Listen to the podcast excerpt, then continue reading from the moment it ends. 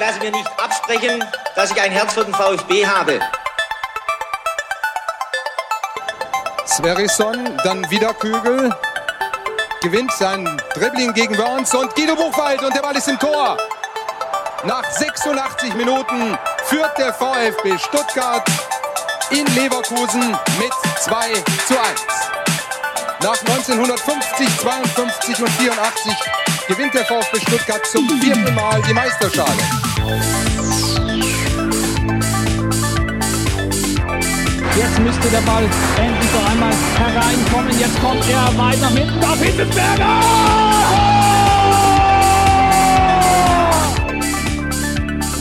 Mario Gomez, spitze Winkel, noch einmal nach innen. Pizza hat den Ball und es gibt noch einmal Abstoß vom Tor.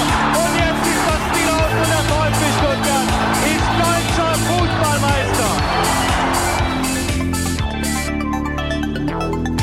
willkommen bei STR. Mein Name ist Ricky. Mit mir in der Leitung Sebastian Rose. Hallo Sebastian.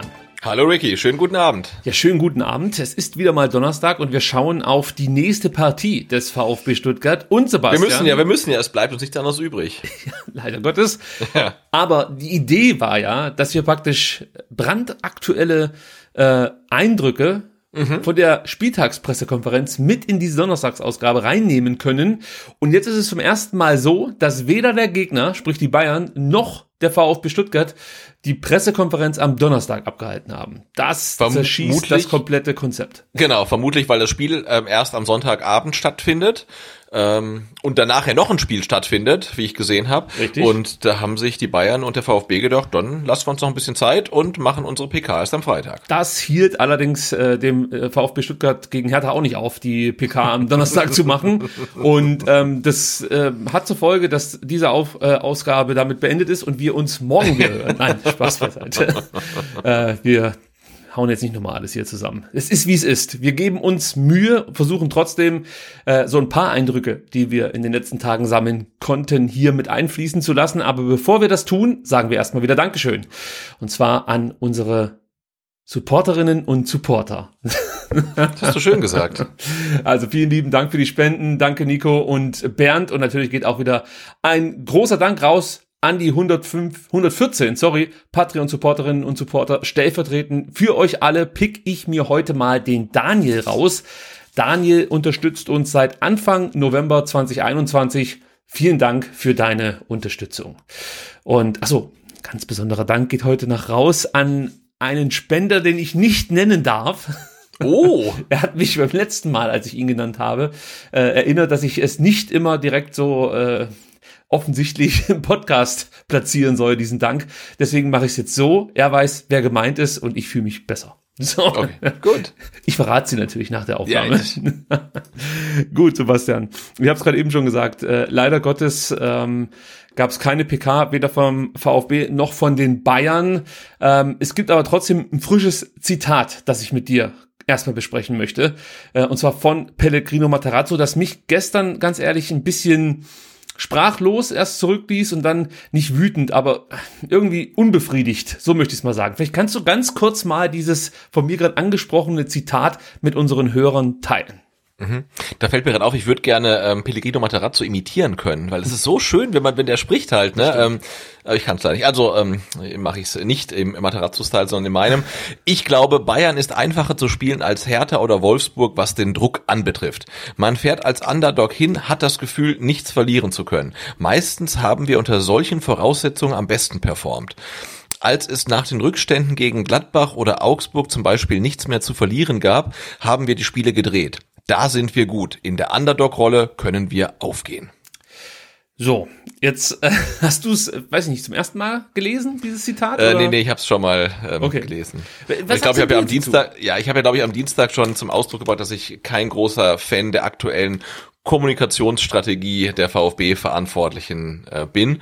Und ähm, auch dieses Zitat von Pellegrino Matarazzo bestärkt mich in meiner Meinung, dass ich kein großer Fan davon bin, wie man gerade kommuniziert. Denn Du kannst sagen, also mit weniger Druck als nach München fährst du nie, aber wenn du am Sonntagabend nach München fährst und am Freitagabend hat Bielefeld gegen Bochum gewonnen, dann fährst du mit Druck hin, weil du bist 17. Ja, also du wirst mit großem Druck hinfahren. Ähm, und also das ist jetzt schon für mich so ein Paradebeispiel nach äh, äh Schönrederei, weil also also ich habe Bayern, Bayern, Bayern ist nicht einfacher zu spielen als Hertha oder Wolfsburg. Also nee, ist es halt einfach nicht. Du hast die Spiele, bei denen, in denen du hättest Punkte holen können, die hast du mehr oder weniger relativ leichtfertig weggeschenkt, muss man fast sagen. Und jetzt hast du irgendwelche Aufgaben, die du eigentlich gar nicht bewältigen kannst und versuchst sie dir irgendwie schön zu reden, weil du es so lange aufgeschoben hast, bis du jetzt zwei Spieltage vor Saisonende in der Lage bist, dass du dringend Punkte brauchst, aber keine Gegner mehr, die dir Punkte versprechen würden. Und ähm, ja, also wie gesagt, ich bin kein Fan von solchen Statements.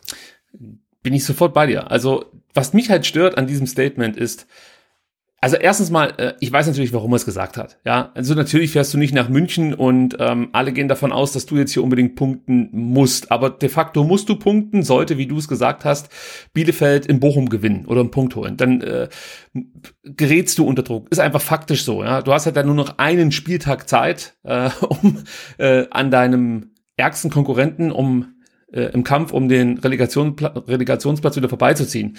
Also das heißt, du musst dann irgendwas auch in München auf die Kette bekommen. Aber was mich noch viel mehr an diesem Zitat stört, ist eigentlich, dass er Dinge sagt, die ich so in dieser Saison bislang nicht miterleben durfte. Also er meinte so, äh, der VfB habe am besten performt gegen, ähm, ich sag mal, besser aufgestellte Mannschaften. Und wenn du so guckst, gegen die Top 6, ja, hat der VfB Stuttgart noch nicht einen Punkt geholt und 6 zu 28 Tore kassiert. Also 6 geschossen, 28 kassiert. Und gegen zwei aus den Top 6 spielen wir erst noch. Ja, also Köln und Bayern, die kommen noch mit dazu. Ähm, also ein zweites Mal spielen wir dann gegen die. Und also das stimmt für mich schon nicht mehr. Dann spricht er ja an, dass er gegen Gladbach und gegen Augsburg gesehen hat, dass die Mannschaft zurückkommen kann und Spiele drehen kann. Dann habe ich geschaut, okay, wir lagen 21 Mal zurück, ja, in, äh, an 32 Spieltagen 21 Mal lagen wir zurück und haben gerade mal zwei Spiele drehen können. Und das waren eben die Spiele gegen Gladbach und Gladbach gegen Augsburg. Augsburg ja. Ja. ja. Und bei Gladbach wissen wir, glaube ich, auch, die ähm, waren mehr mit sich selbst beschäftigt und haben irgendwie auch das Problem, die Spannung über 90 Minuten hochzuhalten. Und wenn sie dann mal führen, sind sie gedanklich auch mit der Situation durch. Und Augsburg hat, ähm, ja, äh, ich glaube, Augsburg dachte dann auch, das läuft jetzt von allein. Weißt du, als sie das äh, 2-1 wieder gemacht haben, nachdem wir ja diesen, diesen Ausgleich uns erkämpft haben, und dachten dann auch, okay, jetzt sind wir wieder da. Es war der Nackenschlag vor der Halbzeitpause und so weiter und so fort. Und du merkst bei der Mannschaft, also bei Augsburg einfach, wenn die nicht überperformen, dann wird's für die richtig schwer. Ja, und ich wäre ja froh, wenn der VfB überhaupt mal auf dem Level performen würde, was eigentlich möglich wäre.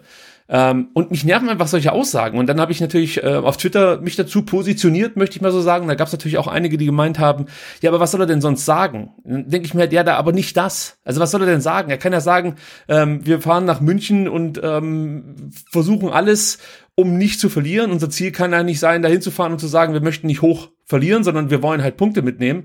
Und wir, wir sind in einer Situation, wo jeder Punkt wichtig werden kann. Also werden wir alles versuchen, in München irgendwas mitzunehmen. Und natürlich wird das wahrscheinlich die schwerste Aufgabe in diesem Jahr oder in dieser Saison, ja, für den VfB Stuttgart in München was zu holen. Aber gut, wir müssen es halt probieren. Andere Mannschaften sind ja auch hingefahren und haben es irgendwie geschafft, beziehungsweise sind sie da nicht hingefahren, sondern die Bayern haben in der Regel dann auswärts verloren. Aber du weißt, auf was ich hinaus will. Ähm, auch in Gladbach, das war die Mannschaft, die die Münchner in München geschlagen haben, sind ja am ersten Spieltag nicht dahin gefahren ähm, und, und waren sich klar, dass sie das Spiel gewinnen werden. Nee, aber die wussten, wir müssen diese schlechte Hinserie irgendwie wieder äh, gerade biegen. Jetzt zählt's, wir geben alles. Die Bayern hatten mit Corona zu tun, also hatten, ich sag mal, eigene Probleme und das haben die Gladbacher knallhart ausgenutzt. Und da sind wir jetzt in einer vergleichbaren Situation. Die Bayern gedanklich die Saison schon durch, ja, Ibiza feiern, was weiß ich, reden wir nachher noch drüber. Ähm, und jetzt kommt der VfB Stuttgart, der tatsächlich ums sportliche Überleben kämpft. Also, warum denn nicht? Warum nicht so angreifen, wie es die Gladbacher getan haben?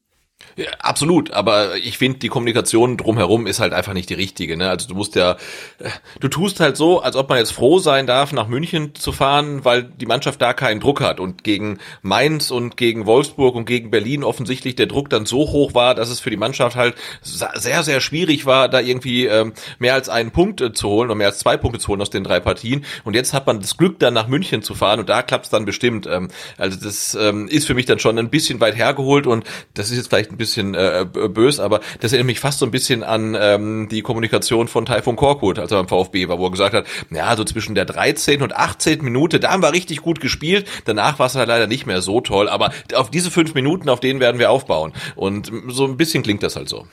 Ja, ich bin mal gespannt, wie es dann aussieht auf dem Platz. Also bislang war es ja so, dass ähm, die Zurückhaltung des Trainers dann auch äh, deutlich spürbar bei der Mannschaft war.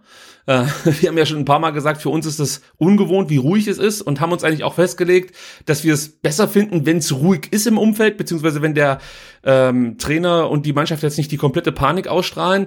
Ähm, ich bleib da auch noch dabei. Also äh, ich, ich finde es schon okay, wenn man jetzt nicht komplett in Panik verfällt und ähm, du siehst plötzlich, weiß ich nicht, er ist zwar verletzt, aber ich sag's jetzt einfach mal, Sven Chiplock auf dem Platz stehen, ähm, dann gefällt es mir schon besser, wenn der Trainer ganz normal sein Ding durchzieht, beziehungsweise dann äh, nach, nach, nach Trainingsleistung aufstellt und nicht einfach so aktionistisch äh, handelt und irgendwelche ja, Harakiri-Manöver äh, plant. Kann natürlich auch mal gut gehen. Aber äh, da gefällt mir das so eigentlich ganz gut, aber trotzdem ein bisschen ähm, forscher und auch fordernder könnte er jetzt schon auf seine Mannschaft einwirken, auch was es, ähm, ja, was, was halt einfach äh, die Öffentlichkeitsarbeit angeht, denn das darf man halt auch nicht vergessen. Diese Interviews, die gibt er ja nicht, um der Mannschaft ein Zeichen zu setzen, ähm, sondern in der Regel ist das für uns Fans, fürs Umfeld sozusagen ähm, so, ein, so ein Statement, das nach außen gegeben wird, damit wir wissen, wie Materazzo aktuell über verschiedene Dinge denkt. Ähm, und da kommt es, glaube ich, nicht so geil an, also bei der Mehrheit der Fans wenn du das alles immer so abwiegelst und das hört sich für mich schon wieder danach an, ähm, gut gegen Bayern, da wird's jetzt halt schwer, da werden wir nichts holen, aber gegen Köln, da müssen wir dann nochmal ran, das werden wir schon schaffen. So, und gegen Köln äh, hört man dann wahrscheinlich auch, ja, die sind echt gut drauf, haben jetzt vielleicht sechsmal in Folge gewonnen und ähm, den Punkt müssen wir halt irgendwie holen und dann Relegation. Wir hören halt immer, dass es dann im nächsten Spiel soweit sein soll. Endlich. Ja, genau, aber für mich ist das halt äh, so klassische äh, Aufschieberitis. Ne? Du weißt genau, mhm. du musst bis zum bestimmten Termin irgendwas haben, im Falle des VfBs genug Punkte, um die Klasse zu halten. Und du schiebst halt immer weiter auf. Und wenn es privat wäre, würde ich irgendwas, was ich dringend machen muss, immer weiter aufschieben, bis auf die letzten zwei Tage, um dann zu festzustellen, oh, oh fuck, da habe ich, da hab ich gar keine Zeit, da habe ich ganz wichtige Termine, da kann ich gar nicht. Und so scheint der VfB jetzt festzustellen, dass man an den letzten zwei Zwei-Spieltagen der Saison Gegner hat, gegen die es viel, viel schwieriger wird zu gewinnen oder zu punkten, als gegen die Gegner, gegen die man zuvor gespielt hat. Und äh, also irgendwie scheint das jetzt relativ überraschend zu kommen für die Verantwortlichen auch, dass man jetzt auf einmal Bayern und Köln noch bespielen muss. Also wie schwer es wird, hängt ja auch davon ab, wie das Spiel am Freitag 20.30 Uhr ausgeht. Bochum gegen Bielefeld, wir haben es gerade schon anklingen lassen. Auch da gibt es ähm, den einen oder anderen, der sich äh, Gedanken macht, ob die Bochumer überhaupt noch äh, im Vollbesitz ihrer Kräfte sind nach langen Feier äh, äh, Abende, äh, Abenden, die wahrscheinlich anstanden nach dem Klassenerhalt und dem 4 zu 3 gegen Dortmund. Ähm, ja, ist für mich schwer einzuschätzen von außerhalb, sage ich so, wie es ist. Ich glaube, dass Bochum eine Mannschaft ist, die, die schon performen will, vor allen Dingen dann beim letzten Heimspiel der Saison. Spiel, ja. Und ich, jetzt musst du mir jetzt mal weiterhelfen, aber ich glaube, dass zwischen Bochum und Bielefeld schon auch so eine lokale Rivalität äh, vorherrscht. Also da, da geht's auch ein bisschen um Prestige in diesem Duell weiß ich jetzt gar nicht, ob es da so eine große Rivalität gibt, weil es ja da schon ein paar Kilometer sind, die dazwischen liegen. Ähm, aber ich glaube schon, dass sich Bochum nach einer so geilen Saison für einen Aufsteiger, äh, wir kennen das ja, äh, dann am Freitagabend im letzten Heimspiel der Saison unter Flutlicht ähm, vernünftig verabschieden will. Und dann spielt man halt gegen Bielefeld, die jetzt äh, aktuell nach Fürth Abstiegskandidat Nummer eins sind. Und ich glaube nicht, dass man da mit einer Heimniederlage rausgehen will. Ähm, aber ich hatte am Dienstag schon gesagt, die Chance, dass äh, Bielefeld auswärts in Bochum gewinnt, ist höher als die Chance, dass der VfB auswärts in München gewinnt. Ja. Und insofern ähm, ja, könnte das auch passieren, dass dann Bielefeld vielleicht auch dann nur einen Punkt holt oder sogar gewinnt. Ähm, ja, und wenn Bielefeld gewinnt und der VfB in München keinen Punkt holt, wird das dann umgekehrt bedeuten, dass der VfB es am 34. Spieltag nicht mehr in der eigenen Hand hat, ähm, einen Relegationsplatz zu ergattern, sondern darauf angewiesen ist, dass Bielefeld gegen Leipzig nicht holt und ähm, seinerseits dann gegen Köln was holen muss. Ja, dann wird's äh, echt wirklich haarig. Äh, am Samstag um 18.30 Uhr spielt dann noch Hertha gegen Mainz. Ähm, ich weiß nicht, Hertha ist für mich eigentlich raus. Ja. Aus dem Abstiegsrennen, klar, wenn Stuttgart jetzt in München gewinnen würde und Hertha zu Hause gegen ähm, Mainz verliert, dann reden wir nochmal neu. Aber ich habe es letzte Woche schon gesagt, diese, diese Gedankenspiele, äh, was machen die, die vor uns stehen und ähm, wie können wir da noch ranrücken und so, das habe ich jetzt eigentlich die ganze Rückrunde durch und jedes Mal enttäuscht mich der VfB. Ja. Deswegen mache ich eigentlich aktuell meine, meine Hoffnungen nur an den Leistungen des VfB fest. Das heißt, wenn die nicht performen, äh, dann bringt das ja alles nichts, was vor uns passiert und ähm, dann müssen wir eher zurückschauen. Du hast es gerade eben schon gesagt, äh, Bielefeld darf dann auf keinen Fall in Bochum gewinnen. Ähm, weil das würde natürlich auch nochmal einen Push bedeuten für Bielefeld. Ja, klar. Äh, und, und denen reicht dann halt ein Unentschieden gegen, gegen Leipzig. Ähm, vorausgesetzt, der VfB gewinnt nicht gegen Köln. Ähm, und das ist schon möglich, weil die Leipziger, das sieht man ja auch, in den letzten Spielen nicht mehr die Leistung ähm, auf den Rasen bekommen, wie, sag ich mal, im März, Februar, äh, auch über weite Teile des Aprils noch. Ähm, das kriegen sie irgendwie gerade nicht mehr so hin. Und da bin ich mal gespannt, ob Tedesco da noch eine Wende einleiten kann. Hätte ich nichts dagegen übrigens an der Stelle, wenn da die Leipziger dann mal ein Spiel Ja. gewinnen. Ich meine, die kämpfen halt auch noch tatsächlich um die äh, Champions League, ne? Weil da sind sie jetzt rausgerutscht und müssen gucken, ähm, dass sie Freiburg irgendwie wieder einholen. Also das ist äh, auch ähm, be bemerkenswert. Für uns gut, sage ich jetzt Ja, mal. Ähm, auf jeden für Fall. Die, Die für die. Bielefelder wird es natürlich damit auch noch wichtiger, dass sie gegen Bochum nicht verlieren. Also Ja. möglichst gewinnen sollten. Äh, da wird viel Druck auch bei den Bielefeldern dann, denke ich mal, auf diesem Spiel äh, liegen und ich bin wirklich auf dieses Spiel wahnsinnig gespannt, weil es ganz, ganz entscheidend sein wird, wie der VfB Stuttgart sich dann äh, in München präsentieren muss im Endeffekt, weil Mhm. Du hast es gesagt. Gewinnt Bielefeld, da musst du auch mehr Risiko gehen in München und vielleicht in Kauf nehmen, wenn es dann komplett über die Wupper geht. Aber ich, ich bin der Meinung, du musst dann wirklich, äh, ja, diese typischen Sprüche haben wir schon hundertmal gehört, aber äh, die Chance nutzen, die man eigentlich nicht hat. Also Ja, so. ja, sind natürlich auch Floskeln, ich weiß schon. Also der VfB, falls ihr nicht äh, ganz so auf der Höhe seid, Sonntag 17.30 Uhr in München, ähm, dann haben wir das auch noch rund gemacht und dann schauen wir mal auf unseren nächsten Gegner und sagen euch erstmal, dass es kein Fanradio geben wird. Das ist die traurige Nachricht. Ähm, ich habe mir jetzt gedacht, Sebastian, dieses Fanradio müssen sich die Spieler und der Trainer auch ein Stück weit verdienen. Also das gibt's ja nicht umsonst. Und solange die Leistungen sind, wie sie sind, äh, Ja. gibt es einfach kein Fanradio. So. Ja, und wir haben es ja auch jetzt äh, wirklich äh, knallhart analysiert. Also ähm, es gibt keinen Fanradio-Fluch, sondern das Fanradio hat einen VfB-Fluch und die haben einfach so wenig Auswärtsspiele gewonnen, dass das Fanradio dann einfach auch wenig Sinn macht. Also der VfB soll erstmal auswärts wieder gewinnen und dann denken wir drüber nach, ob wir wieder ein Fanradio machen. So sieht's nämlich mal aus.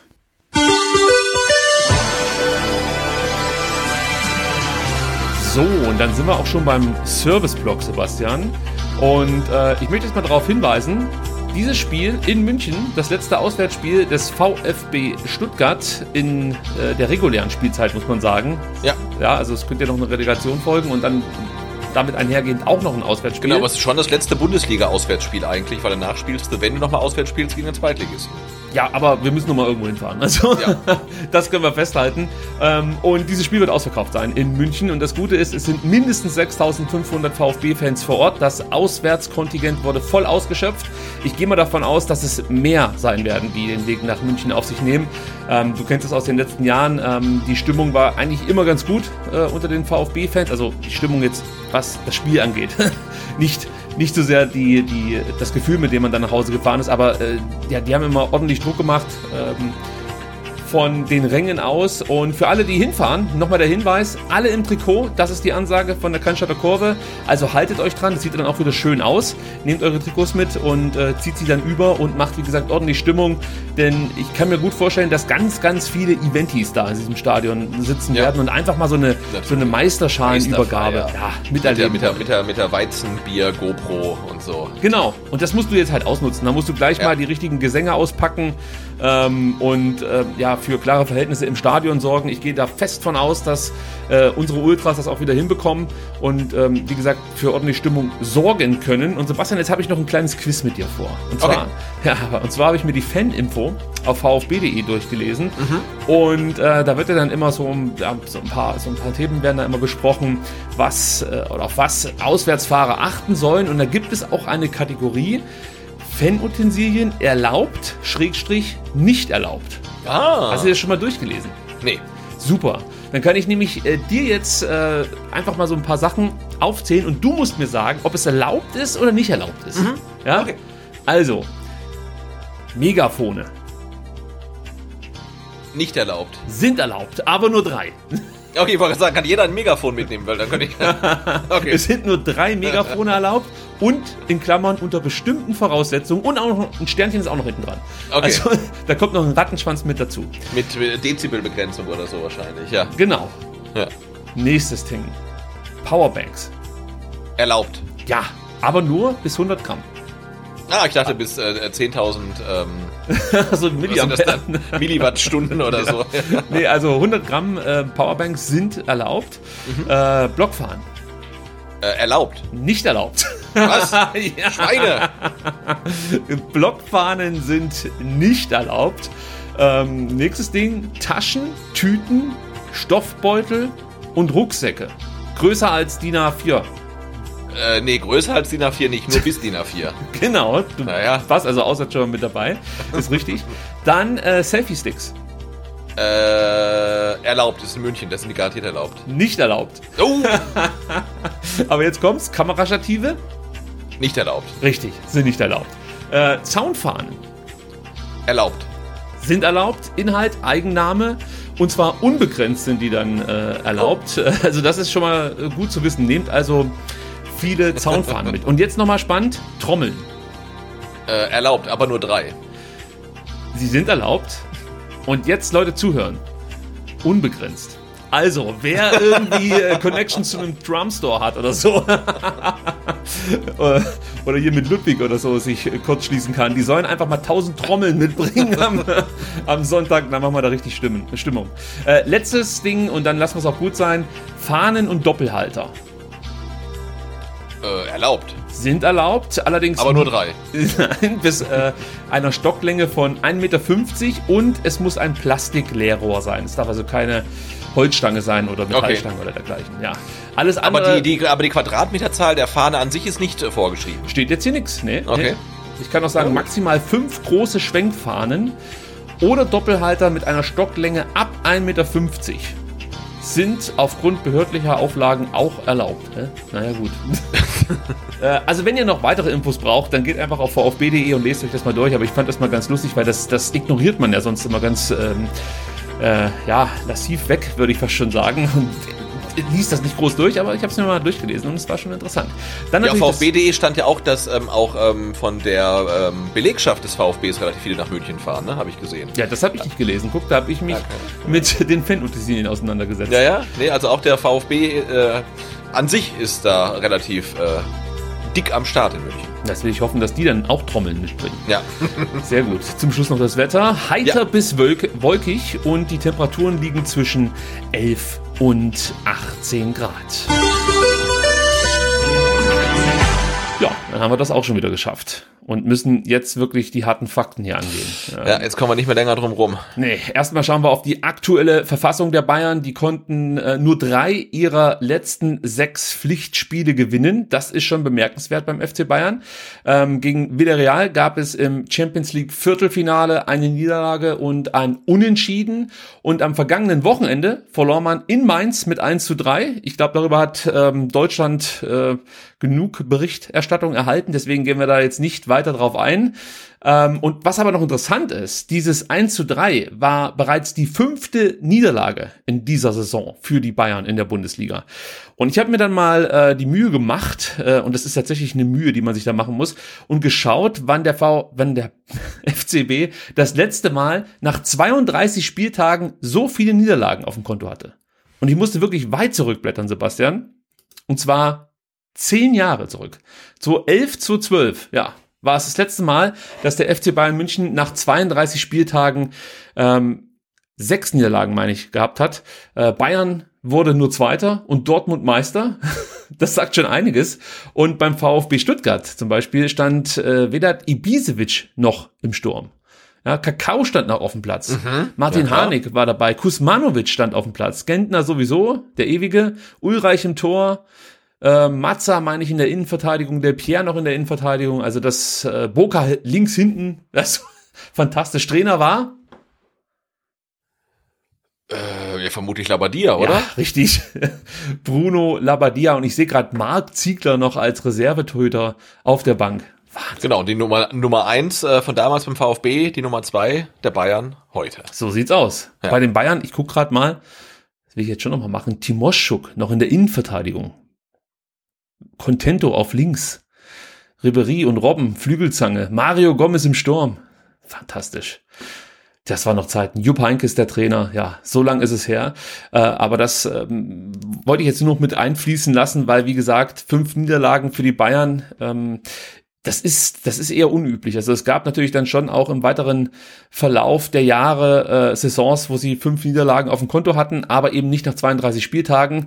Äh, man hat sich dann hinten raus äh, sag ich mal, ab und zu nochmal vermasselt mit dem richtigen Rekord. Es gab ja genügend, genügend Möglichkeiten. Ich erinnere mich da auch an die Saison 2018, als der VfB Stuttgart ja äh, in München erfolgreich war ähm, also da war man nicht so stringent, was äh, die Saisondurchführung angeht. Da hätten wir jetzt diesmal, glaube ich, auch nichts dagegen, oder?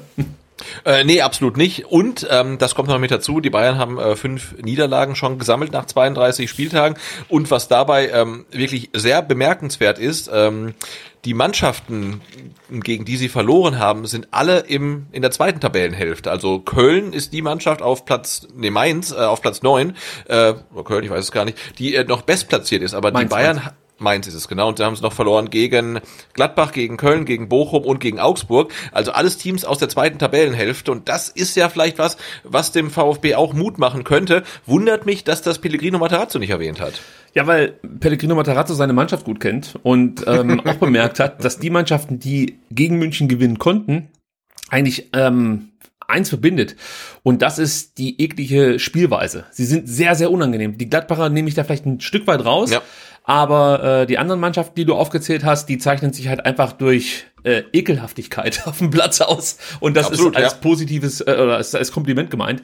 Ähm, äh, und da muss der VfB mehrere Schippen draufpacken. Wir werden gleich noch darüber sprechen, wie der VfB Stuttgart die Bayern schlagen kann. Ähm, ich bin kann, gespannt. Ich kann euch schon versprechen, das äh, umfasst jetzt nicht so viele Sendeminuten. Äh, aber äh, bevor wir das tun, ähm, schauen wir mal auf die Spielweise der Bayern. Ähm, Nagelsmann setzt in der Regel auf eine asymmetrische Viererkette. Mit Ball schiebt Davis links weit raus. Das kennen wir ja von Borna Sosa auch.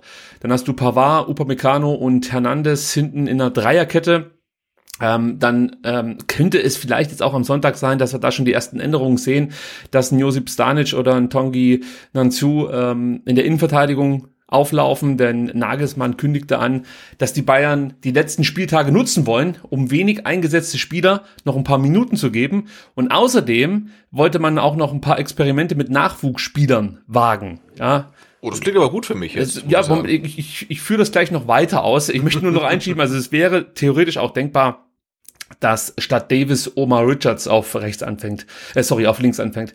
Das könnte sein.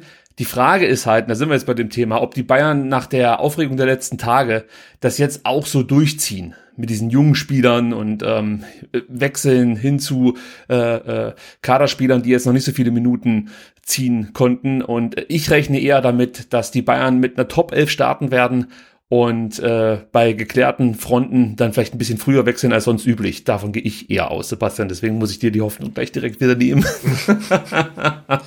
ja, ich habe auch die Befürchtung, dass ähm, die Bayern jetzt nach dem verlorenen Spiel ähm, in Mainz, jetzt auch im letzten Heimspiel der Saison, ähm, mit Schalenübergabe und die ganzen Altvorderen sind da. Die Fans sind so ein bisschen unruhig. Dann diese, diese Ibiza-Fahrt, dann Felix Magath, der ein bisschen gestichelt hat. Also ich glaube, die werden versuchen, einfach gegen den VfB ähm, nochmal ganz klar zu machen, was sie können und ähm, zeigen, wer sie sind, um dann vielleicht im allerletzten Spiel auswärts dann vielleicht dann die Nachwuchsspieler zu bringen. Aber ähm, also da kommen, glaube ich, jetzt viele Faktoren zusammen, die nicht gerade äh, positiv sind für den VfB. Ja, also es, es kann halt gut sein, dass Nagelsmann wirklich sagt, Leute, jetzt reißen wir uns noch mal eine Halbzeit zusammen dann ist das Ding hier durch oder so. Äh, deswegen würde ich jetzt ähm, darauf hoffen, dass der VfB möglichst lang stabil bleibt und irgendwie ja verteidigen kann und es den Bayern so schwer wie möglich macht, ein Tor zu erzielen. Und dann sind die auch einfach genervt. Also ich glaube nicht, dass die Bock haben, gegen äh, Widrigkeiten anzukämpfen. Ja, also die wollen das halt einfach runterspielen, äh, versuchen das natürlich schon seriös zu tun, also äh, ser seriös durchzuführen. Ähm, aber wenn der VfB sich da wehren kann irgendwie und ähm, vielleicht auch mit ein bisschen Glück ähm, die Null halten kann, dann könnte es schon sein, dass mit zunehmender Spielzeit dann auch immer mehr die Bereitschaft der Bayern nachlässt, hier wirklich 100 Prozent äh, nochmal rauszuhauen. Ähm, darauf zu hoffen, ist natürlich waghalsig, möchte ich mal so sagen, aber als Fan darf man das, glaube ich. Na klar. Die Hoffnung stirbt zuletzt, ja. So. Dann hast du noch ein spielstarkes und aggressives Zentrum mit Josh Kimmich, muss man, glaube ich, nicht äh, mehr allzu viel dazu sagen. Leon Goretzka, den muss man erwähnen, weil der hat in Mainz wirklich richtig schlecht gespielt. Deshalb erwarte ich auch, dass äh, Jamal Musiala äh, neben Kimmich spielen wird und Goretzka vielleicht eine, ja, was soll man sagen, Pause oder eine kleine Auszeit bekommt. So aber der war ewig sagen. verletzt und hat jetzt noch gar nicht so viele Spiele wieder gemacht, oder? Ja, aber es war schon besonders schlecht, muss man sagen. Also ich, er hat ganz, ganz wenig Ballkontakte nur gehabt. Also es war überhaupt nicht Goretzka-like, muss man sagen. Natürlich könntest du auch im Zentrum äh, rotieren. Marc Rocker hat in der Hinrunde gegen uns ein sehr gutes Spiel gemacht. Vielleicht erinnert sich mit Nagelsmann noch daran. Äh, denkbar wäre auch, dass Marcel Sabitzer auf der Sechs äh, anfängt, ein paar Minuten sammeln darf. Also wie gesagt, es gibt unterschiedliche Möglichkeiten. Es gibt einmal die All-In-Variante mit den Topspielern und dann, äh, wie gesagt, die äh, Namen, die ihr jetzt gerade von mir noch gehört habt, als, als Option B, sage ich jetzt mal. Offensiv äh, bedarf es vermutlich keine große Vorstellung. Lewandowski und Müller dürften meiner Meinung nach gegen die Bayern, äh, gegen den VfB starten. Äh, bei Müller muss man wissen, der hat gegen Mainz aufgrund einer Erkältung gefehlt, ist aber wieder fit und wird wie gesagt, gegen Stuttgart höchstwahrscheinlich spielen. Ähm, es könnte auch sein, dass er Musiala in der Offensive einsetzt, Müller draußen lässt, äh, aber davon gehe ich nicht aus. Der hat jetzt seinen Vertrag verlängert, die wollen den jetzt nochmal abfeiern, deswegen rechne ich fest mit ähm, Müller in der Startelf. Und auf den Flügeln hast du die Wahl zwischen Sané, Gnabry und Coman. Äh, in Mainz durfte sogar Eric Maxim Choupo-Moting als Flügel, Flügelstürmer ran. Also da muss man erstmal drauf kommen. Das war wahrscheinlich eines der Experimente, die Nagelsmann angekündigt hat. ich glaube nicht, dass wir da eine Wiederholung sehen gegen den VfB, aber ja, vielleicht sitzt Lewandowski auf der Bank. Ich kann es mir nicht vorstellen, aber hoffe auch hier ein Stück weit. Und ja, wie die Bayern Fußball spielen, muss man, glaube ich, auch nicht mehr groß erklären. Druckvoll, ähm, das Pressing ist jetzt vielleicht nicht mehr ganz so aggressiv wie unter Hansi Flick. Nagelsmann setzt mehr auf Positionsspiel. Sie attackieren über die Flügel, sie können mit hohem Tempo durchs Zentrum spielen oder sind in der Lage, äh, ja, wirklich jeden Gegner äh, zu dominieren. Also auch tief in der äh, gegnerischen Hälfte können die so eine Dominanz entfachen, dass du es einfach kaum noch verteidigt bekommst und einfach auch nicht mehr an den Ball kommst. Also das, das machen sie einfach richtig gut. Dazu kommt dieses präzise, schnelle Passspiel. Sie spielen sich viele Chancen raus. Das wird einfach ein richtiges Brett. Und selbst wenn du mal im Ballbesitz bist, sind die Bayern auch jederzeit in der Lage, dir halt diesen Ball wieder abzunehmen. Und dann geht's halt blitzschnell beim Kontern. Also das ist, das ist eine richtig harte Nuss, wenn die halt wirklich, sag ich mal, so 80 Prozent ihres Leistungsvermögens abrufen, dann wird's übel. Das ist einfach so.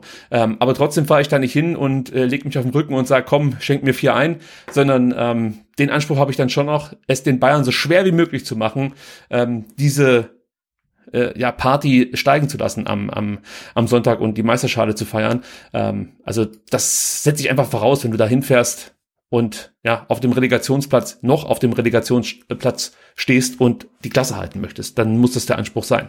Ja, dann vielleicht auch mit, mit vielleicht unkonventionellen Herangehensweisen, ne? dass man nicht sagt, äh, wir wollen mitspielen, sondern dass man vielleicht auch mal sagt, wir wollen einfach alles zerstören, was die auf den Platz bringen. Also wirklich die Attitüde, die auch in Augsburg, Mainz ähm, oder Bochum ein Stück weit haben, einfach äh, erstmal das Spiel des Gegners kaputt zu machen. Äh, vielleicht muss da auch dann die Mannschaft so ein bisschen über ihren eigenen Schatten springen, der Trainer auch, ähm, und mal eine etwas äh, destruktive Herangehensweise ähm, versuchen. Ja, oder wir gucken uns das bei den Bayern ab und spielen einfach mit zwölf Mann. Das wäre auch noch eine Variante. Aber ich glaube, der VfB bräuchte wahrscheinlich eher 15 oder 16. und so viele, so viele Spiele haben wir gar nicht, die, die, die eingesetzt werden. Stimmt. Gut, äh, dann kommen wir jetzt zu dem Themenpunkt, so kann der VfB die Bayern knacken. Ähm, also so, das war's, dann gehen wir jetzt weiter. ich muss das mal einleiten. Du merkst schon an der Einleitung, dass ich nicht so viel zu erzählen habe, aber äh, was ich sagen wollte, also auf diesen Ibiza-Effekt zu hoffen, das würde ich nicht machen. Also ich, ich kann mir nicht vorstellen, dass wir davon profitieren, aber diese Ibiza-Geschichte ist ja schon interessant. Denn so ein bisschen habe ich mich damit dann schon auseinandergesetzt, weil ja wir einfach der nächste Gegner der Bayern sind. Ähm, und ähm, da konnte ich dann nachlesen, dass Julian Nagelsmann erst am vergangenen Donnerstag über dieses Vorhaben informiert wurde. Und zwar nicht ohne Grund, sondern weil die Mannschaft offensichtlich wusste, wenn wir ihm das vorher sagen, wird er sein Veto einlegen. Ich meine, das ist ja schon relativ krass, wenn man sich das so überlegt, äh, dem, dem erzählen wir das erst am Donnerstag, dann kann er nichts mehr dagegen haben. Klar, er hat diese freien Tage ja vorher schon vergeben und es ist auch nicht unüblich, dass Spieler an freien Tagen irgendwo mal hinjetten. Wir kennen das ja auch. Ich, ich wollte gerade sagen, die sind jetzt dann, äh, dann klar dann zusammen irgendwie nach Ibiza geflogen für zwei Tage, glaube ich. Genau. Ne? Da fliegt man dann irgendwie drei Stunden hin, aber ich sehe ja auch ständig auf Instagram, äh, dass VfB-Spieler auch äh, in, in Paris oder sonst wo sind, wo man genauso lange hinfliegt. Ähm, also deswegen. Den Aufschrei gibt's ja nur, weil du halt diese Leistung gegen Mainz gesehen hast. Genau. Das war halt überhaupt nicht Bayern-like. Und wie du sagst, jetzt fährt da halt eine Gruppe junger Männer nach Ibiza auf eine Partyinsel und ich kann mir nicht vorstellen, dass die da relaxen, sondern die werden schon auch ein bisschen feiern. Was ja auch okay ist. Also man darf das jetzt auch nicht überdramatisieren. Also das ist ja. jetzt nicht so, dass die komplett äh, Hacke zu zurückkommen und sich nicht mehr bewegen können. Mit einer Ausnahme. Goretzka musste nämlich nach diesem Ibiza-Trip erstmal aus Gründen der Belastungssteuerung Dienstag und Mittwoch das Training aussetzen. ja gut, er wusste wahrscheinlich nach meinem schwachen Auftritt in Mainz, bin ich eh nicht im Kader oder bin eh nicht in der Startelf, dann kann ich es auch richtig krachen lassen. Ich finde, der eigentliche Skandal ist, dass sie nach Ibiza geflogen sind und nicht nach Katar oder Dubai. Das, es hätte eigentlich gepasst, ja, das stimmt. Ja. nee, das haben sie sich dann wahrscheinlich nicht getraut. Äh, was ich auch noch sagen wollte, der, der Olli Kahn, ja, also immerhin Vorstandsvorsitzender der Bayern, soll einer der letzten gewesen sein, der über diese sogenannte Teambuilding-Maßnahme in Kenntnis gesetzt wurde. Das klingt schon also, äh, ja, wie gesagt, überhaupt nicht Bayern-like. Also unter Uli Hoeneß wäre das nicht passiert. Naja, also Brazzo wusste ja davon. Ja, er war ja eingeweiht und dann erzählt er praktisch seinem engsten Verbündeten, möchte ich mal so sagen, also seinem Vorgesetzten auch nichts davon. Ja. Ähm, und auch dem Trainer erzählt er nichts davon. Das ist alles sehr merkwürdig, muss ich sagen. Ja. So, jetzt kommen wir aber zu den Punkten, wie der VfB da was mitnehmen könnte. Ähm, und ich fange schon mal gleich an mit etwas, was der VfB eigentlich äh, nicht so gut kann. Denn eigentlich musst du gegen die Bayern wirklich mutig spielen, hoch anlaufen und dann wirklich konsequent pressen. Das Problem ist, dass dem VfB Stuttgart für so ein Pressing, also ähnlich wie es Mainz gemacht hat, ich sag's jetzt, ein Stück weit die Fitness fehlt, ist mein Eindruck, und die Überzeugung. Vielleicht geht das auch miteinander einher. Aber ich habe schon auch das Gefühl, dass die Mannschaft nicht in der Lage ist, über 90 Minuten wirklich voll Power Fußball zu spielen. Das mache ich an Laufwerte fest, das mache ich an Sprintwerte fest, an intensive Läufe und einfach grundsätzlich am an Anlaufverhalten. Ich habe immer das Gefühl, die müssen äh, Reserven einbehalten, weil sie sonst umkippen auf dem Platz. Und äh, jedes Mal, wenn sie über diese Grenzen hinausgehen, diese Spiele haben wir auch mal gesehen, ähm, siehst du danach komplett erschöpfte Spieler, die, die, also die, die wirken wieder 120 Minuten WM-Finale oder so. Äh, deswegen glaube ich, dass der VfB Stuttgart mit einem hohen Anlaufen, mit einem mutigen Pressing sich ähm, kein Gefallen tun wird und übel von den Bayern ausgekontert wird. Deswegen ähm, mutig ja, aber dann eher im Verteidigen und weniger im Angreifen, also im Pressing. Für die zweite Herangehensweise, das wäre dann aufmerksames Verteidigen. Das ist die Villarreal-Methode. Ja, ähm, ja, wie soll ich sagen, hat der VfB vielleicht auch nicht den richtigen Kader. Denn äh, du willst dann kompakt auftreten, Räume verdichten, dann kommen wir zur entschlossenen Zweikampfführung und das, was wir in den letzten Spielen sehen mussten, ähm, deutet halt darauf hin, dass dem VfB für diese Herangehensweise die richtigen Spieler fehlen. Der VfB hat keine, keine Arbeiter so richtig auf dem Platz, beziehungsweise äh, nicht genügend, um so eine Spielweise durchzuziehen. Und es fehlt auch so ein bisschen an diesem Fuck abgehen. Also weißt du, dass den Spielern, dem, dem, den gegnerischen Spielern einfach schwer machst und sie nervst, so wie wir es vorhin gesagt haben, eklig sein und so. Das sehe ich halt nicht. Ja, also du hast vielleicht einen Atakan Karasor, der aber, ja, das ist auch anders eklig als, ähm, ja, ich weiß, jetzt fällt mir kein, kein äh, Spieler ein, den ich da nennen würde, ähm, als zum Beispiel ein André Hahn oder so ja, von, von Augsburg. Oder mir kommt natürlich sofort Paul Seguin in den Kopf. Mhm. So einen Spieler haben wir nicht. Jetzt kann man sagen, Gott sei Dank, aber in solchen Spielen ist der halt Gold wert. Ja. ja. Äh, das fehlt dem VfB Stuttgart so ein Stück weit. Da bin ich auch gespannt, ob Matarazzo das irgendwie mit dem Kader beziehungsweise mit der Startelf dann ähm, ja als Signal ausgibt, dass wir heute eben vielleicht nicht so sehr auf spielerische setzen, sondern mehr auf Kampfmodus schalten. Bin ich mal gespannt. Ähm, was vielleicht, du hast schon gemerkt, es gibt nicht viel Hoffnung, aber was vielleicht noch Hoffnung machen kann, ja, das ist, dass die Bayern ihren Gegnern in den letzten Spielen deutlich mehr Luft zum Atmen lassen. Ja, also es fehlt der Druck, mit dem der FC Bayern über weite Strecken der Saison den Gegnern ja einen Spielaufbau eigentlich unmöglich gemacht hat. Das hast du jetzt in den letzten Spielen nicht mehr so gesehen. Das heißt, wenn der VfB über die Sechser und dann möglicherweise über zwei Achter schnell und sauber aus dem Zentrum raus aufbaut, dann auf die Flügel rausspielt und von dort entweder mit Tempo-Dribblings Richtung Strafraum zieht oder auf Sascha flankt, dann könnte vielleicht was gehen. Aber da ist halt eine hohe Präzision ein Thema. Das haben wir zuletzt auch nicht gesehen. Und auch ja, eine gewisse Passivität der Bayern muss da mit reinspielen. Ähm, da wäre mir natürlich recht, wenn zum Beispiel ein Kimmich eine Pause bekäme oder so, weil der wird auch in so einem Spiel ja alles geben wollen. Ähm, da läufst du nicht einfach mal dran vorbei, sondern der säbelt dich dann im Zweifel um. Ähm, ja, wird, wird, wird schwer. Ich glaube, das konnte ich deutlich machen. Ja, das kam, kam rüber. Und es fehlt auch keiner bei den Bayern, kann ich auch schon sagen. Das ist nämlich das nächste, was wir ähm, begutachten. Also, was das Lazarett angeht, da fällt nur Bunassar aus mit Patellasehnen ähm, Problemen. Ansonsten sind eigentlich alle fit. Also auch da genau, können wir und, nicht. Und Leon Goretzka dürfte auch wieder nüchtern sein bis dahin. nüchtern und vielleicht dann auch wieder spielfähig, ja. äh, dann habe ich noch die Players to Watch. Das hat mir richtig viel Spaß gemacht, denn ähm, es gibt einige interessante Spieler bei den Bayern, die jetzt auch noch nicht so präsent sind in der Öffentlichkeit. Äh, natürlich Musiala, den habe ich mit dabei. Den kennt mittlerweile jeder, aber Gabriel Vidovic, den kennt noch nicht jeder, sollte aber äh, sich demnächst ändern. Davon bin ich absolut überzeugt. 18 Jahre alt, ist ein driftender Stürmer, interpretiert diese Rolle wirklich sehr interessant. Also der geht mal auf den Flügel raus, lässt sich in den Zehnerraum fallen, äh, manchmal sogar bis in den Achterraum, dann ist er wieder ganz normal, ja, in der Box als Stürmer anzufinden. Wirklich ein, ein, sehr, sehr interessanter Spieler. Und der fiel mir in der Regionalliga Bayern auf. Dort schoss er 21 Tore und bereitete 10 weitere für die Bayern Amateure vor. Also 31 Scorerpunkte in 29 Partien. Das und, kann man machen, ja. Das ist schon ja. beeindruckend. Und äh, ich kannte ihn auch noch aus einem Spiel gegen Stuttgarts U17. Ähm, es war, glaube vor zwei oder vor drei Jahren. Ich meine vor zwei Jahren. Oder vor drei Jahren? Ich weiß nicht mehr genau. Auf jeden Fall hat er zwei oder drei Tore geschossen. Äh, da ist er mir zum ersten Mal aufgefallen. Und dann, äh, klar, schaust du immer mal äh, in diversen Ligen vorbei und guckst dir dann die Scorerlisten an und dann sticht er da schon heraus.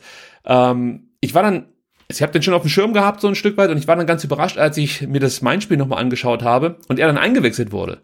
Äh, denn ich habe ihn jetzt nicht mit der ersten Mannschaft in Verbindung gebracht, sondern für mich war das halt ein äh, zweiter Mannschaftsspieler. Und dann habe ich nachgeschaut und habe gesehen, der hat gegen Bielefeld sogar auch eine Minute bekommen. Also es war so, schon sein zweites Bundesligaspiel. Mhm.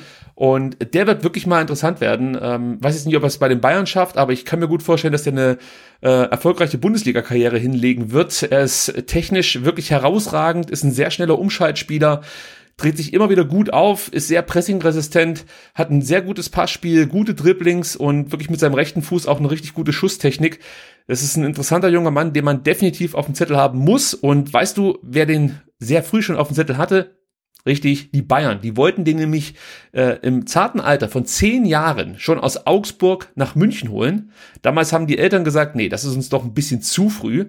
Ähm, zwei Jahre später konnten die Bayern dann irgendwelche Argumente liefern, um die Eltern umzustimmen, denn mit zwölf wechselte er dann von Augsburg nach München. Aber das unterstreicht halt nochmal ähm, ja, das Ausnahmetalent des Spielers. Denn wenn du schon als Zehnjahr Zehnjähriger so auffällst, dass die Bayern ja. dich tatsächlich ähm, von Augsburg wegholen wollen, das ist schon beachtenswert. Also ziemlich stark. Und ähm, sollte der VfB absteigen, dann äh, hätte ich gar nichts dagegen, wenn man hier vielleicht mal sich Gedanken über so einen Spieler macht, denn die Bayern wollen ihn definitiv jetzt ähm, ja aus dieser zweiten Mannschaft rausholen. Für die mhm. erste wird es noch nicht reichen und ihn eigentlich jetzt ja äh, aufbauen in einer Liga, die ja ich sag mal Entwicklungs fähige Spieler Raum lässt. Natürlich ist die zweite Liga da schon ein hartes Brett, äh, aber ich könnte mir das schon vorstellen, dass, dass das funktionieren könnte, theoretisch. Viel konjunktiv, ich weiß. Ähm, aber sie wollen ihn wohl für zwei Jahre verleihen und vielleicht gibt es da eine Möglichkeit. Ich finde ihn wahnsinnig interessant. Den nächsten habe ich schon angeteasert. Jamal Musiala, 19 Jahre alt, der kann vom Sechser über den Achter, Zehner Flüge, der kann alles spielen. Ja, äh, großartige Dribblings mit schnellen Haken. Er zieht dann gerne vom Strafraumrand nach innen, hat ein fantastisches Passspiel, unglaublich abschlusssicher. Defensiv fängt er viele Bälle ab und wenn man ihn so sieht, er hat ja auch den Spitznamen Bambi, denkt man zwar nicht, aber er geht auch wirklich robust in die Zweikämpfe, gute Tacklings, das ist wirklich beeindruckend und wie gesagt, vom Körper äh, erwartest du eigentlich was anderes. Ähm, gehst eher davon aus, dass der direkt, direkt abklappt, wenn der Gegenspieler mal den Körper reinstellt, aber das Gegenteil ist der Fall. Und du kannst dich vielleicht auch noch erinnern, die Bayern wollten ja unbedingt 2019 Callum Hudson-Odoi verpflichten. Mhm. Den haben sie nicht bekommen, aber sie haben sich Musiala aus der Chelsea ah, okay. gemobst. Ähm, vielleicht der bessere Deal im Nachhinein. Also solltet ihr den noch nicht kennen, achtet mal drauf. Äh, den musste ich einfach mit reinnehmen, weil es ist halt echt ein Ausnahmetalent. Äh, Ausnahmetalent, das trifft auch auf den nächsten zu, Tongi Nyanzu. Ähm, 19 Jahre alt, Innenverteidiger, gutes Aufbauspiel, guter rechter Fuß, äh, stark im Luftzweikampf, äh, hat vielleicht noch Defizite, was die Disziplin angeht, aber das kann noch werden.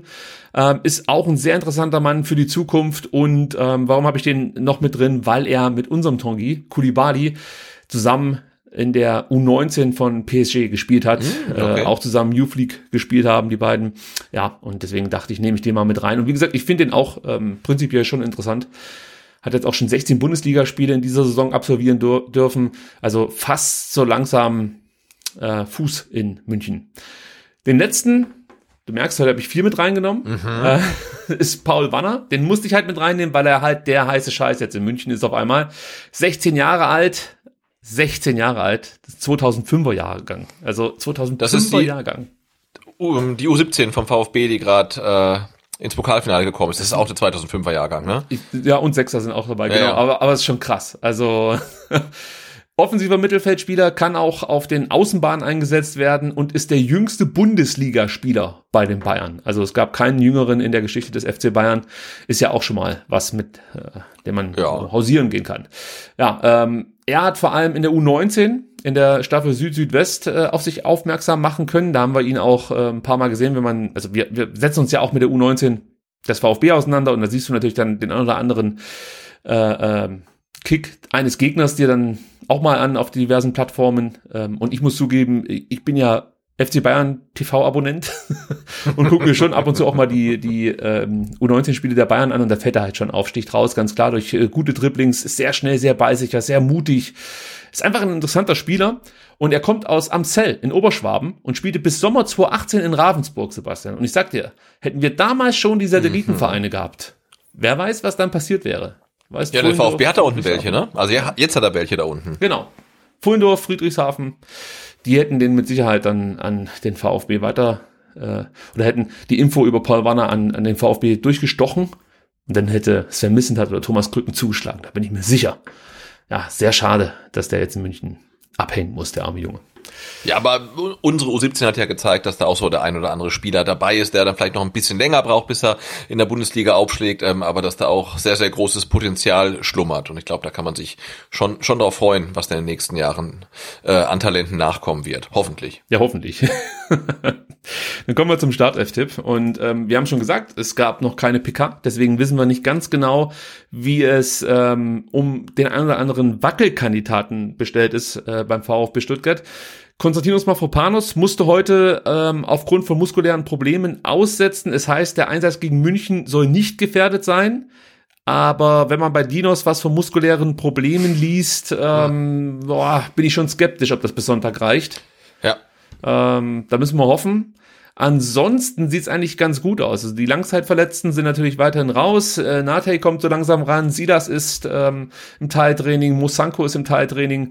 Noch keine Option für Sonntag. Ähm, ja, und selbst wenn sie dann irgendwann mal im Kader stünden, sind das halt Langzeitverletzte. Also die werden sehr wahrscheinlich diese Saison nicht mehr für uns retten können. Vielleicht geschieht ein Wunder, aber darauf setzen würde ich nicht.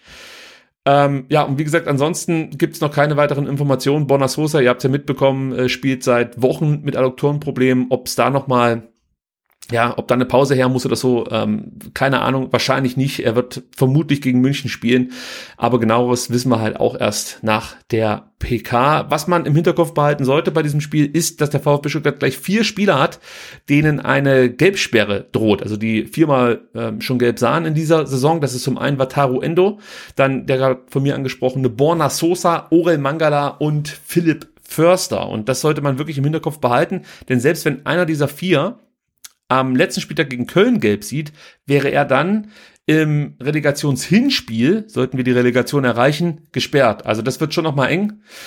Ähm, aber es ist halt so, wie es ist. Also kannst du keine Rücksicht drauf nehmen. Wenn es so ist, müssen wir auch damit leben. So einfach. Gut, und jetzt kommen wir zum Startelf-Tippen. Jetzt muss ich dich direkt mal fragen, weil ich ja äh, seit gefühlt 30 Minuten mono, monologisiere. du, alles okay. Monologisiere. So, jetzt habe ich es raus. Ähm, wie würdest du denn aufstellen gegen die Bayern? Hast du da eine Präferenz? Also was zum Beispiel dann auch die Dreierkette angeht oder Viererkette oder machst du was ganz Verrücktes?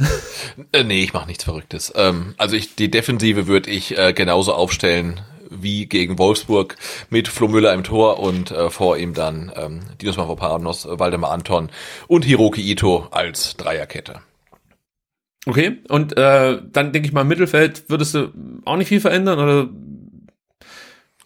Nee, also ich, ich fand das ja gegen Wolfsburg, klar, also wir haben ja schon am Dienstag angesprochen, woran es mangelte, ähm, aber grundsätzlich jetzt von der Struktur und vom System her fand ich das ähm, war jetzt nichts dabei, wo ich sagen würde, man muss es jetzt komplett anders machen. Insofern würde ich da auch wieder mit äh, ähm, auf, auf Karasor und, und Endo ähm, setzen. Was man halt überlegen kann, ist, ähm, was machen wir mit Orel Mangala? Sitzt er zum zweiten Mal dann vielleicht 90 Minuten auf der Bank? Ähm, oder ist jetzt München genau das Spiel für ihn, wo er sich äh, zurückmelden kann und uns alle ähm, uns allen zeigen kann, dass wir völlig falsch lagen, was seine Leistungsbereitschaft angeht. Ja, das ist eben die Frage. Leistungsbereitschaft, ähm, wie sieht's da aus? Also Qualität hat er, das wissen wir. Äh, nur ruft er die oder hat er die zuletzt zu selten abgerufen.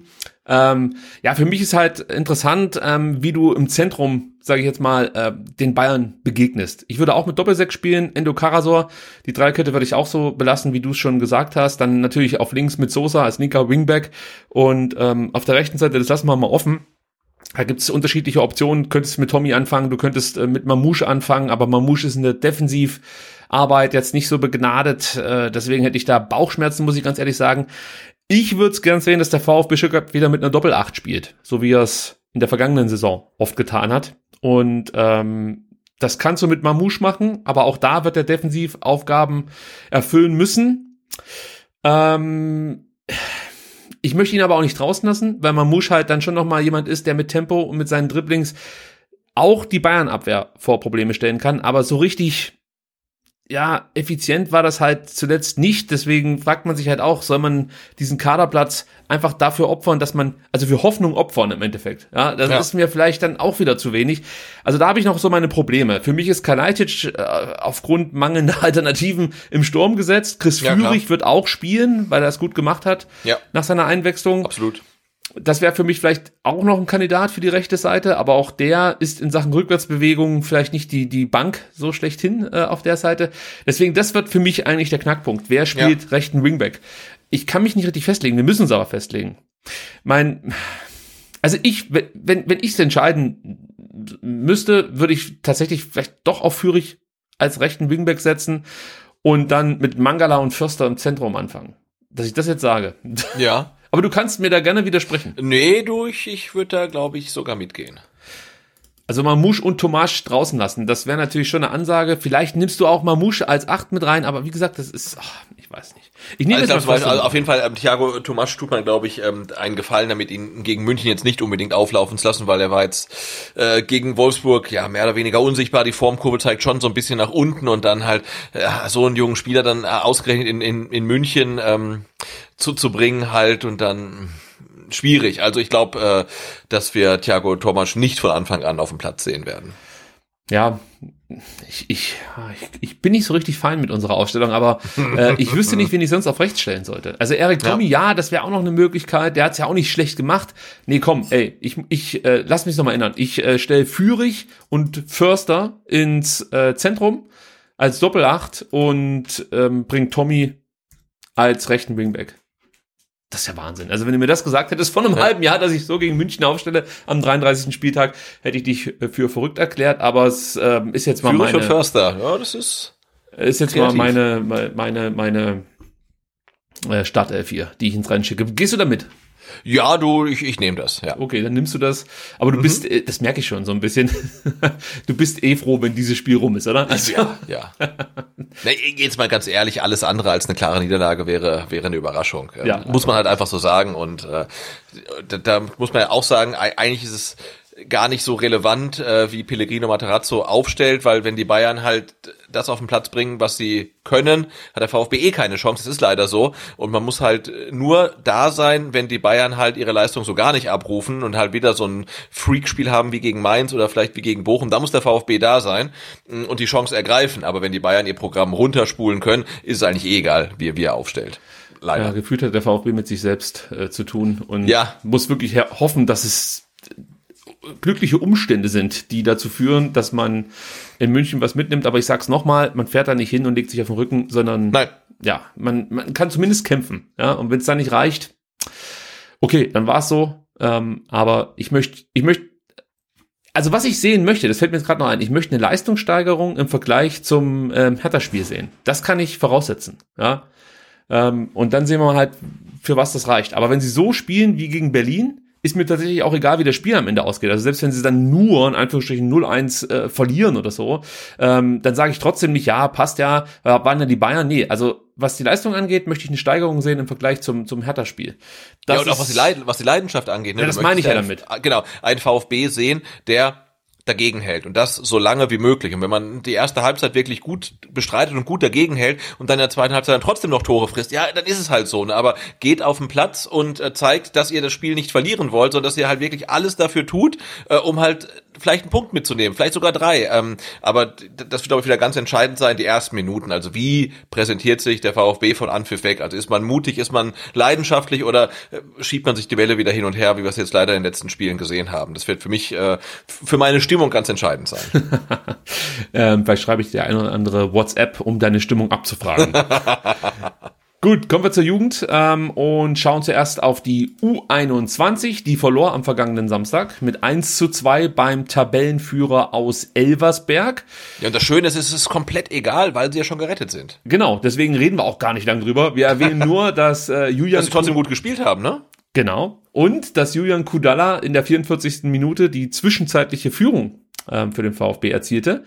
Ähm, Elversberg liegt dann 13 Minuten vor Schluss aus und drehte sieben Minuten später das Spiel. Also das war wirklich im Stile einer Spitzenmannschaft. Also solche Spiele musst du dann halt einfach ziehen, um Meister zu werden. Und ähm, du hast es schon gesagt, der VfB hat es gut gemacht, hat sich teuer verkauft. Ähm, ja, aber am Ende ist es mir dann auch egal. Muss ich ganz ehrlich sagen, Klassenerhalt war das, was gezählt hat. Der VfB ähm, steht auf Platz 10 äh, in der Regionalliga Südwest und empfängt jetzt am Samstag den Tabellenzweiten aus Offenbach. Und auch da, ich würde mich natürlich freuen, wenn sie nochmal ein Spiel gewinnen, aber mir ist es jetzt komplett wurscht. Ich war einfach nur glücklich darüber, dass der VfB Stuttgart die Klasse halten konnte. Und jetzt kann man sich resetten, nochmal neu anfangen und ähm, beziehungsweise sich neu aufstellen und dann eben in der kommenden Saison, Gott sei Dank, in der vierten Liga wieder angreifen. Mit angreifen, sage ich schon vorweg, das heißt nicht Aufstiegsrennen, sondern einfach vielleicht, weiß ich nicht, ähm, irgendwo sich im Mittelfeld festbeißen ähm, und nicht zittern müssen, ja, dass es am Ende gegen, äh, ja, ich sag mal, eher schwache Gegner nicht reicht, so wie es ja über weite Strecken der Rückrunde der Fall war. Aber das Hinspiel hatten wir ähm, kommentiert, ne? Ja, genau. Oder durften wir kommentieren. Richtig. Äh, Elversberg mit dem mit dem Stürmer äh, Mitte 30, der überall schon in Italien gespielt hat. Ich erinnere mich. Genau, das habe ich äh, dann vorgebetet. Mein, mein unnützes Wissen habe ich da äh, dann mit euch und mit dir geteilt. Ähm, müssen wir mal gucken, ob in der kommenden Saison noch mal so ein Leaks-Auftritt für uns abfällt. Aber wir haben ja jetzt so viel zu tun mit dem Podcast. Wir haben kaum noch Zeit, uns auf äh, so Seiten oder Side-Project, sagt man glaube ich heutzutage, vorzubereiten. Gut, kommen wir zu U19. Ähm, am letzten Spieltag der U19 Bundesliga in der Staffel Süd-Südwest konnte die U19 des VfB die drei Teams, die vor ihnen äh, standen, nicht mehr abfangen, Sebastian. Der VfB gewann zwar das Derby auf der Waldau mit 2-0, aber sowohl die Eintracht wie auch Nürnberg und Augsburg konnten ihre Auswärtsspiele gewinnen. Ich habe mich ähm, an diesem äh, Samstag, als die Spiele stattfanden, ähm, war der Samstag, oder? Ich, das war nämlich nach, nach meinem positiven ähm, Corona-Test und da verschwimmen so ein bisschen die Erinnerungen. ähm, ich weiß gar nicht mehr genau, wie lange ich da im Bett lag, aber lang. Und da lag ich, also nicht, weil es mir schlecht ging, sondern weil ich halt einfach abgegammelt äh, habe im Bett. Und da habe ich mich auf Twitter mit so ein paar äh, äh, ja, Jugendfußballfans kurz geschlossen, die mir dann immer die Ergebnisse rüberschickten. Weil es gab keinen Live-Ticker aus Ja, ja. Heidenheim, meine ich, war das. Ähm, in Heidenheim hat, hat ähm, Augsburg gespielt und da gab es keinen Live-Ticker und die haben mir dann immer so äh, Spielstände rübergeschoben. Das war sehr spannend, fast wie früher, kann man sagen. Gut, hat aber nichts gebracht, denn in den oberen Tabellenregionen ändert sich nichts mehr. Augsburg ist Meister, trifft jetzt im Halbfinale um die U19-Meisterschaft auf Hertha Berlin. Im zweiten Halbfinale trifft Schalke auf den Titelfavoriten, muss man so sagen, aus Dortmund. Für unsere U19 ist die Saison aber noch nicht beendet. Ihr wisst das natürlich. Ein Highlight steht noch aus, nämlich das Finale im DFB Juniorenpokal gegen den BVB. auch da würde ich sagen, ist der BVB Favorit, aber das heißt ja nichts. Aber der VfB ist Titelverteidiger. So ist es und kann natürlich auch, äh, sag mal, aus einem Underdog-Status durchaus diesen Pokal gewinnen. genau, Dortmund hat ja auch noch dann, du hast ja gesagt, mit dem äh, Halbfinale ähm, um die deutsche Meisterschaft, die haben ja dann das Derby vor der Brust noch. Also ist die Frage, ich weiß gar nicht, wie, wann welches Spiel zuerst ist, aber die haben auf jeden Fall noch mehrere Hochzeiten, auf denen sie ja. tanzen. Die Halbfinals finden jetzt am ähm, 7.5. für Dortmund statt und am 15.5. das Rückspiel und am 20.5. Okay. Ähm, ja, also praktisch Freitag in zwei Wochen findet dann in Potsdam Potsdam im Karl-Liebknecht-Stadion das Pokalfinale statt. Und, und danach wäre dann das Finale um die deutsche Meisterschaft. Ne? So war es ja auch, als der, als die VfB U19 beide Partien äh, bestreiten durfte. Erst Pokal gewonnen und dann Finale um die deutsche Meisterschaft in Groß Asbach gegen Dortmund verloren. So ist es. Das kleine Double ist trotzdem noch möglich, Sebastian, denn der VfB steht ja auch im WFV-Pokalfinale, mhm. im U19 WFV-Pokalfinale trifft da auf die Kickers. Ähm, Termin konnte ich jetzt noch nicht finden. Äh, ich weiß jetzt nicht, ob das Finale vor dem DFB-Pokalfinale stattfindet oder nicht, ist aber auch egal. Aber das kleine Derby, das will ich jetzt schon. Äh, das kleine Derby, Fall. das kleine Double natürlich. Ja, und das und den Derby-Sieg im WEV-Pokalfinale. So sieht's aus. Ja. Dann kommen wir zur U17. Auch die kann noch einen Titel gewinnen, denn äh, nachdem man das Halbfinal-Rückspiel in der B-Junioren-Meisterschaft in Berlin gegen Hertha mit 2-1 gewinnen konnte, steht man jetzt im Finale gegen Schalke 04 und das findet diesen Sonntag um 10.45 Uhr statt. Ähm, wie die Halbfinalspiele wird, wird das Finale natürlich auch auf Sky und auf YouTube übertragen. So zwei, drei Sätze müssen wir vielleicht schon noch über das ähm, Rückspiel verlieren der U17 des VfB Stuttgart. Hast du es angeschaut? Äh, ja, weitestgehend. Und ähm, ja, also der Spielverlauf war ja schon ein bisschen glücklich. Ne? Also der VfB hat sich diesen Sieg äh, sicherlich äh, verdient, ähm, aber dann mit den äh, zwei Toren, die man dann ähm, erzielen konnte in der zweiten Halbzeit, war das Spiel dann ja eigentlich erledigt und äh, Berlin war sicherlich nicht so viel schlechter. Also ja, also es war eine gute Leistung, aber auch ein Stück weit glücklich. Also das Hinspiel hat mir besser gefallen, sage ich gleich vorweg. Äh, das Rückspiel fand ich ja nicht mehr ganz so cool. Ähm, äh, ja, also ich merke das ja auch bei mir, sobald der VfB mal irgendwo Erfolg hat und sei es bei der U17, entsteht immer so ein leichter Hype. Ähm, aber man ja. muss schon ehrlich sein, also es ist halt nur die U17 und so diesen diese richtige Hype. Stimmung stellt sich dann bei mir doch noch nicht ein, muss ich ganz ehrlich sagen, weil halt die meisten, die jetzt da auf dem Platz stehen, zwar ähm, ja unheimlich viel Talent mitbringen und auch Potenzial haben, aber mir fehlt noch die Fantasie, sozusagen, die dann irgendwann mal äh, bei den Großen zu sehen. Und ich verfolge natürlich die Spiele gerne, gar keine Frage, aber so emotional äh, springt da nicht der letzte Funken bei mir über, muss ich ganz ehrlich sein. Also U19, das klappt schon, ähm, aber U17 gucke ich mir halt an, finde ich ganz nett, aber das knallt noch nicht so richtig bei mir, aber natürlich werde ich mir trotzdem am Sonntag ähm, das Finale anschauen, keine Frage. Und ich drücke natürlich dem VfB die Daumen, ist doch klar, Mensch, aber wie gesagt, dass ich mir jetzt die Namen alle rausschreibe und ähm, sehnsüchtig darauf warte, dass sie am besten in der kommenden Saison schon in der Vorbereitung bei Matarazzo äh, auf dem Platz stehen. So ist es jetzt nicht. Deswegen ähm, ja, ist da vielleicht jetzt bei uns das Thema U17 auch nicht so präsent. Ja, weil wir keinen Paul Wanner haben, ne? Ja, noch spielt er in der U19 bei den Bayern. Ja, aber er könnte U17 noch spielen. Ja, er könnte theoretisch, ja, genau. Äh, mal gucken, wie sich das dann weiterentwickeln wird mit Paul Wanner. Dann kommen wir noch zu den VfB-Frauen. Die unterlagen am Sonntag dem SV Weinberg zu Hause mit 0 zu 2. Leider konnte Frauen Biborg gewinnen. Somit verliert man hier etwas an Boden äh, auf den Nicht-Abstiegsplatz. Wir haben ja letzte Woche darüber gesprochen, da haben die Obertürkheimerinnen, ich meine, in Frauen Biborg gewinnen können, konnten den Abstand glaub, verringern. Ja. Ja, mhm. und jetzt äh, ist der wieder größer geworden, muss man sagen. Das Gute war aber, dass Frauen Biborg gegen Wacker München gewinnen konnte. Und die befinden sich auch noch im Abstiegskampf. Das heißt, theoretisch kann Obertürkheim immer noch den direkten Klassenerhalt schaffen, weil München ähm, nur drei Punkte Vorsprung hat auf ja. Obertürkheim. Ja, und es sind noch zwei Spieltage. Klar, das Torverhältnis spricht nicht unbedingt für Obertürkheim, muss man sagen. also ein Sieg sozusagen aufzuholen reicht nicht, sondern du brauchst dann noch mal einen Punkt. Punkt, ja. Aber das ist jetzt, sag ich mal, ja, also die, die, die Chancen, die Klasse direkt zu halten, stehen bei den Obertürkheimerinnen besser als beim VfB Stuttgart, muss man sagen. Genau, denn äh, die Damen vom VfB Obertürkheim haben auch ein relativ machbares Restprogramm im Gegensatz zum VfB Stuttgart. Das kann man durchaus sagen. Ähm, hat's trotzdem in sich, denn du musst schon auch noch aufpassen, ähm, dass du nicht noch auf einen direkten Abstiegsplatz rutscht, denn der ist auch nicht so weit weg, wie man sich das wün wünschen würde. Äh, am 15.05. geht es nämlich nach Forstern. Die sind Achter, stehen praktisch auf dem ersten direkten Abstiegsplatz und haben nur fünf Punkte, nur in Anführungsstrichen fünf Punkte Rückstand auf Obertürkheim. Heißt aber auch, wenn sie gegen Obertürkheim gewinnen, sind es nur noch zwei Punkte. Ja, da ist zwar dann auch noch mal, äh, die sind noch die Würzburger Kickers dazwischen, die haben aber auch noch ein Spiel weniger, muss man sagen. Äh, zwei Punkte Rückstand auf Obertürkheim, aber weißt du, wie ich meine? Also du möchtest halt dieses Spiel gegen Forstern nicht verlieren. Das wäre sehr ungünstig. Genau, aber auch jetzt muss man auch dann die, die Kirche im Dorf lassen. Der FC Forstern hat in 14 Spielen drei gewinnen können. Dass sie jetzt in zwei Spielen zwei gewinnen, scheint mir dann auch relativ unwahrscheinlich, aber man weiß ja nie. So ist es. Also mir wäre es ganz recht, wenn die Frauen jetzt einfach am ja. 15. vielleicht nicht verlieren und dann ähm, ist ja die Relegation so gut wie safe oder die ist dann safe und äh, dann geht's am 22.05. auch noch gegen Kreilsheim an der Hafenbahnstraße, da könnt ihr wieder vorbeikommen, die Frauen unterstützen. Ähm, die sind abgeschlagen letzter Kreilsheim, haben noch keinen einzigen Sieg einfahren können. Äh, also da habe ich dann schon die Hoffnung, dass Obertürkheim das Ding noch gewinnt. Ja, 9 zu 36 Tore. ich muss mal gucken. Ähm tatsächlich. Es gibt zwei Mannschaften, die in 13 Partien 36 Tore kassiert haben. Einmal Forstern und einmal Karlsheim. Wahnsinn. Na gut, dann sind wir soweit durch. Ähm, aber ein Ding habe ich noch, und zwar ähm, solltet ihr am kommenden Donnerstag, am 12. Mai Zeit haben, dann empfehle ich euch einen Gang in die Schwämme nach Bad Cannstatt. Zum einen gibt's da fantastische Pommes, habe ich mir sagen lassen, und zum anderen gibt es noch bessere Podiumsdiskussionen. Diesmal zum Thema WM 2022.